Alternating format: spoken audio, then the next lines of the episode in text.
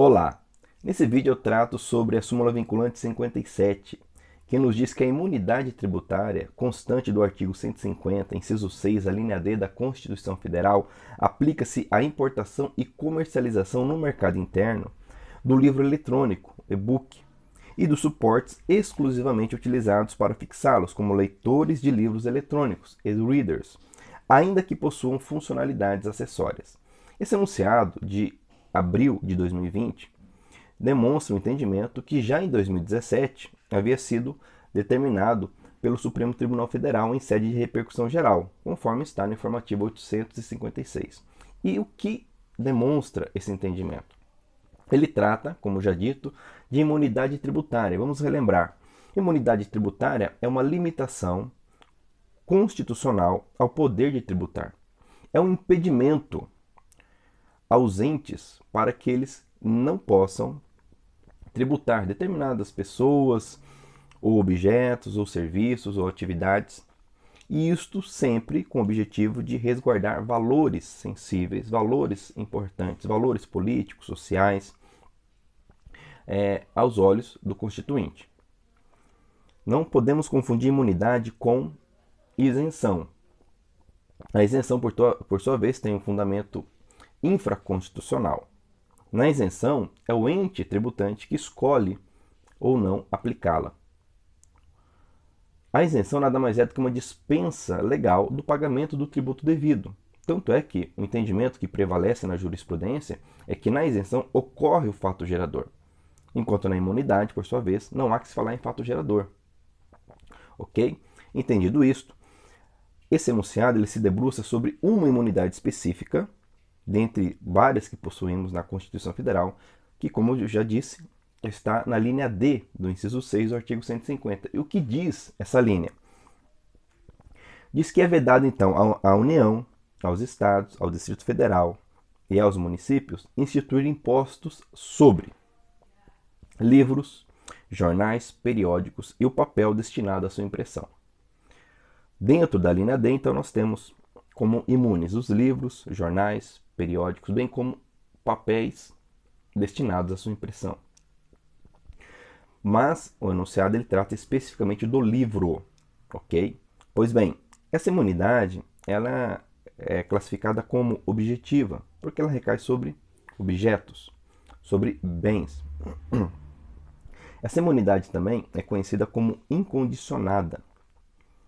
Essa norma constitucional tem aplicabilidade direta não há necessidade de lei para regulamentá-la, ok? Pois bem, e o que levou o Supremo a esse entendimento de que o e-book, de que o e-reader também estaria imune? Ora, o próprio conceito correto de livro. Foi feita aqui uma interpretação teleológica, finalística dessa, dessa determinação constitucional. O livro não é papel, o papel não é o livro. O livro existe sem papel. Tanto é que, antes mesmo da invenção do papel, o livro já existia. Contido, por exemplo, em cerâmica, em papiros, em pergaminhos.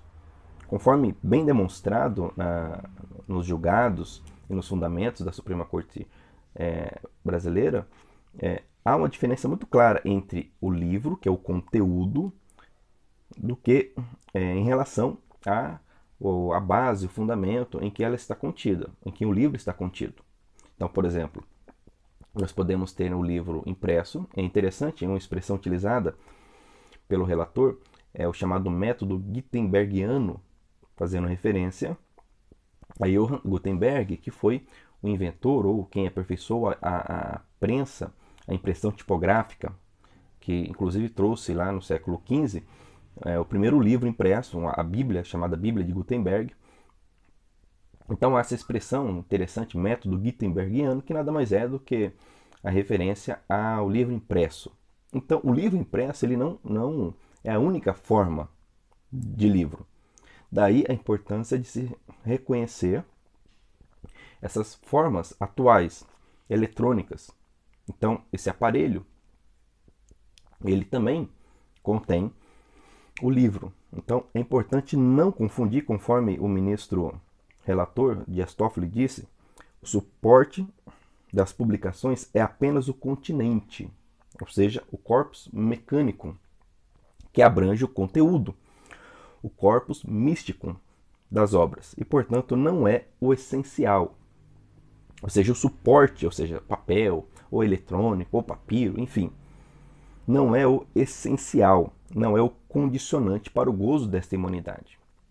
Daí, como eu disse, essa interpretação teleológica, visando o quê?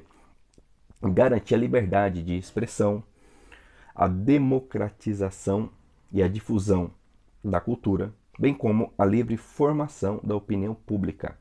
Ok? Então, eu vou ler mais uma vez o enunciado que diz: a imunidade tributária constante do artigo 150, 6, a linha D da Constituição aplica-se à importação e comercialização no mercado interno do livro eletrônico, e-book, e dos suportes exclusivamente utilizados para fixá-los como leitores. Leitores dos livros eletrônicos, os chamados e-readers, ainda que possuam funcionalidades acessórias. Importante não confundir.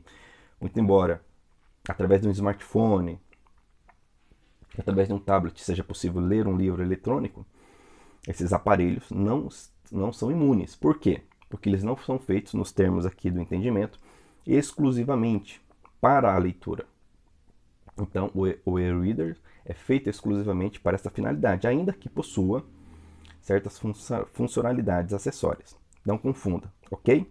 E com isso, eu termino essa breve análise desse importante enunciado sobre imunidade tributária.